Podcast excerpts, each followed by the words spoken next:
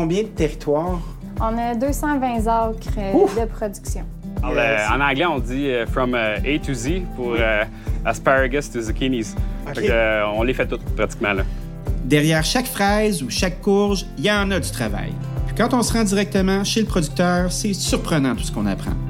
Je m'appelle Danny Saint-Pierre et je vous emmène découvrir des producteurs maraîchers de Rougemont.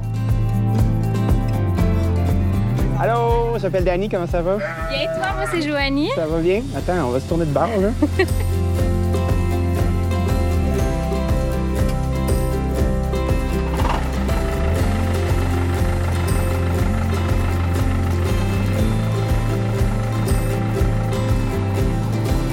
Alors, ça nous fait super plaisir de vous accueillir aujourd'hui chez nous à la ferme.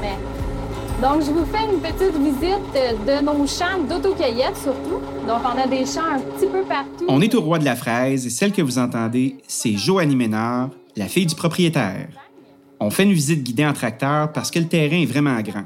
Et il y a pas mal de légumes disponibles pour l'autocueillette. Euh, pourquoi le roi de la fraise? Ben, c'est que mes grands-parents, autrefois, faisaient que la fraise. Mais euh, dans les années 90, mes parents ils ont commencé à diversifier beaucoup. Donc là, maintenant, on touche aux fraises, les framboises, maïs sucré. Wow. On fait les tomates, on fait de l'ail.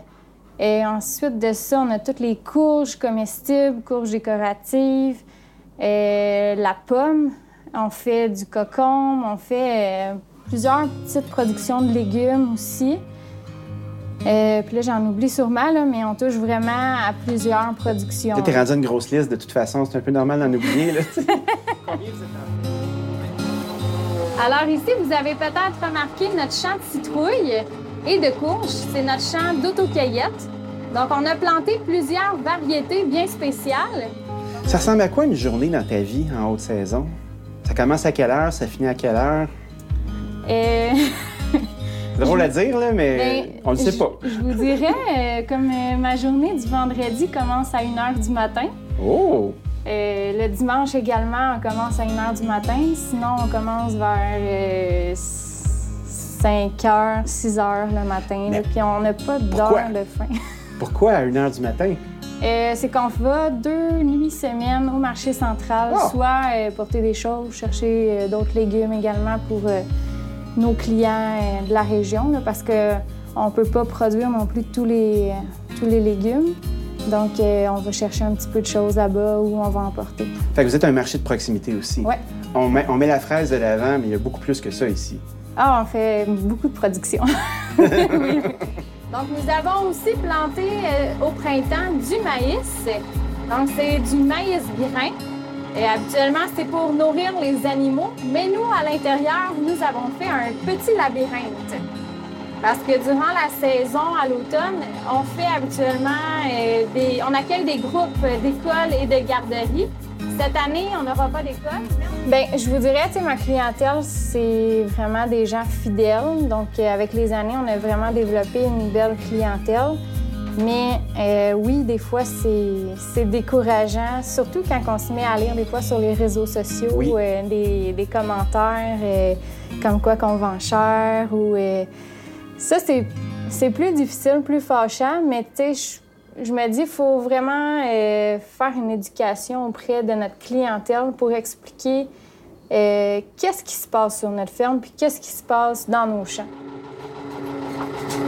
Et vous avez peut-être remarqué, il y a une petite plante qui est en train de pousser ici à gauche. C'est une plante qui est super importante car nous, à la ferme, on essaie d'être le plus vert possible. Fait que c'est pour ça que moi, les fins de semaine, je fais des balades de tracteur pour expliquer qu'est-ce qu'on fait. Tout le, le travail qui est fait derrière euh, chacun des produits. Est-ce que c'est des alpacas? Oui, On dit-tu alpaga ou alpaca? alpaga. Alpaga, je pense que c'est Ouais. en anglais, ça. Euh, Est-ce que vous récoltez la fourrure? Parce qu'il paraît que c'est comme un, un lainage encore plus chaud que la laine. Ou... Oui, c'est super chaud. Dans le fond, nous, euh, As-tu le temps de faire ça, toi? De non, non, de filer de la laine d'alpaga? pas vraiment. Je vous dirais, on arrive. Bon. là, puis- Joanie a peut-être pas le temps de filer la laine des alpagas, mais elle a une mini-ferme pour les familles qui visitent, avec des alpagas, des moutons, des poules et même des pigeons. D'ailleurs, j'avais une petite idée pour les pigeons. Là-bas, est-ce que vous avez vos cocos du matin? Ouais. Ça, c'est On le a fun. nos poules, on a des pigeons. Et là, Moi, on je a- cuisine très bien le pigeon par ailleurs. Hein? Ah oui, C'est mais délicieux. apparemment, c'est super bon. Ah ouais, J'ai c'est jamais formidable. goûté, mais euh, Je t'en ferai. Tu parfait. me donnes tes pigeons, je vais les cuisiner. Ah, Faut mais juste les pogner. tous nos animaux, par contre, euh, ils sont... euh, on les mange pas, nous.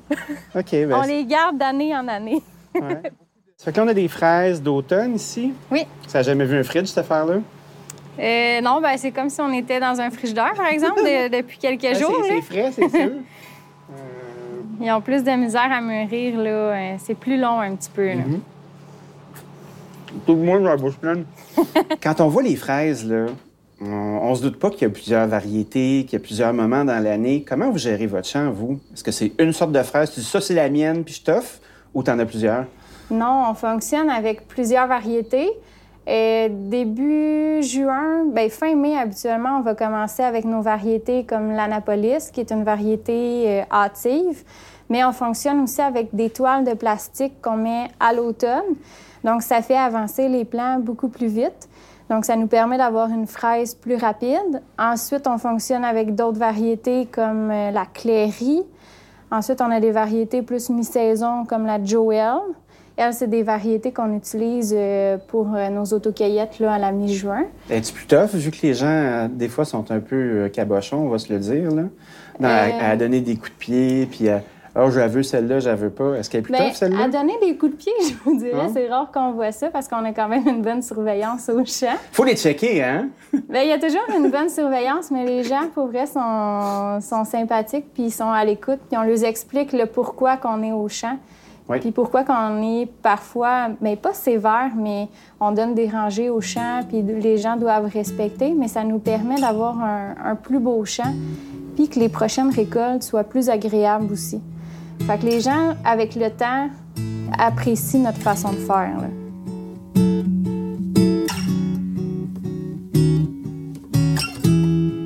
Ça fait combien d'années que cette entreprise-là est dans ta famille? Ça fait 53 ans. Ton grand-papa qui a commencé? Oui, C'était l'original roi de la fraise? Exactement. Donc, euh, puis avec ma grand-mère aussi, là, euh, Francine, qui ont bâti ça. Ça se fait pas tout seul. Non, non, non. Il y a beaucoup de travail derrière tout ça. Quels seraient tes souhaits pour le futur? Bien, moi, je souhaite juste que la- la- l'entreprise continue comme ça, puis qu'on continue à, à bien s'entendre. Bien, à aussi bien s'entendre que présentement. Parce qu'on forme vraiment une bonne équipe, puis c'est pas toujours évident, des fois, de travailler avec la famille. Mais, euh, tu sais, je- on est fiers de, de qu'est-ce qu'on a fait euh, jusqu'à maintenant. Là. Ben, il y a de Fait que quoi? je nous, je nous souhaite, euh, je nous souhaite de continuer comme ça. Merci, Joanie, pour le bel accueil. C'est magnifique chez vous. Longue vue au roi de la fraise. Merci, c'est gentil.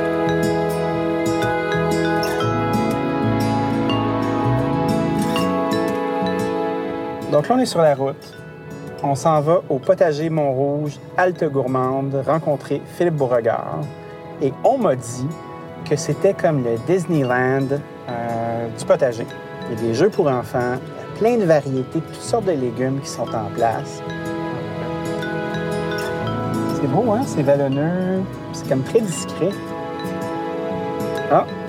Halte Gourmande, le potager Montrouge, produits frais en boutique, auto-cueillette de tomates. Bienvenue, bienvenue. Je vois un homme avec un chapeau. Je pense que c'est notre homme. Allons-y! Hey, salut! Bonjour, bonjour, ça va bien? Ça va, toi? Philippe Bourgard du potager. Salut, je te fais un coude. Monsieur Saint-Pierre, Denis, son prénom. Chanté. Bienvenue chez nous. Hey, c'est vraiment Salut, cool salut, chez vous. ça va bien? Monsieur Flanagan, c'est ça? De son prénom, Steve? Ah, bon, mais crème. Vous êtes au fait? En arrivant au potager Montrouge, on a juste envie de flander dans le kiosque à légumes bien remplis. Mais Philippe nous a fait marcher jusqu'à sa serre. Il fait pousser des fraises, même en hiver. Les fraises, c'est son meilleur vendeur, mais comment il a réussi à faire ça? Il achète des plants de fraises qui ont été récoltés à la fin de l'automne, puis qui sont ensuite congelés. Il les plante dans sa serre en janvier, les plants dégèlent. Ça lui donne une première récolte dès le début du mois d'avril. Mais le potager Montrouge, c'est bien plus qu'une serre. Là, c'est un petit morceau d'un paquet d'affaires qu'il y a chez vous. Combien t'as d'acres de production? Le- je crois c'est .90 Euh, un euh, terrain de football, là, c'est Oui. 0.90 acres. Oui. Donc, On joue alentour des, des 100 terrains de football.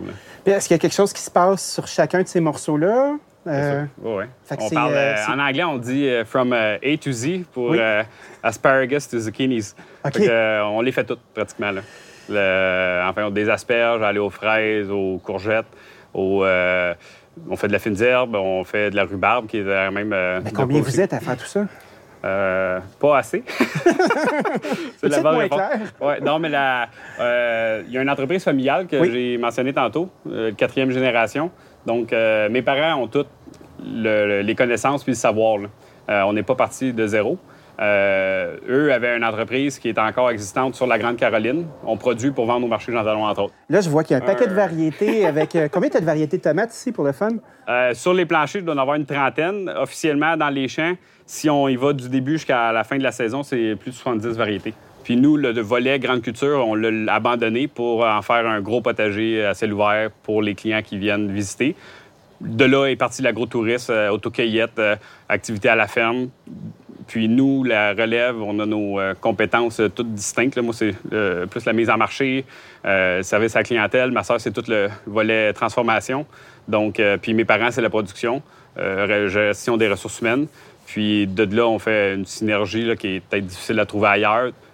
Vous avez un lien avec l'Italie parce que je vois que tu as un paquet d'aubergines, il y a plein de tomates, on dirait qu'il y a des San Marzano, Ouais. euh, On fait la romanelli, la super, puis on... il y a des haricots romano fait- juste à côté. Il y a un maraîcher, euh, sa saison, c'est un élastique. Toute la saison, on étire, on étire, on étire, on, on- on prend un paquet de risques, on, on encaisse les dépenses. Puis à l'automne, il faut que ça rentre parce qu'il faut être prête pour l'année d'après. Faut c'est pas que accumuler des pertes. pète. Mais des fois, ça pète. tu sais. Je veux dire, euh, plein de raisons. Euh, une grêle, euh, ça peut faire très mal. Euh, une production que tu n'es pas assurée. Euh, des, des retours quelconques euh, qui peut arriver. Euh, ça, ça fait partie de la game, mais ça fait aussi partie de pourquoi qu'on le fait. Ça- le challenge, il est là, puis on l'accepte quand on... on... Qu'est-ce qui t'allume le plus dans ton travail?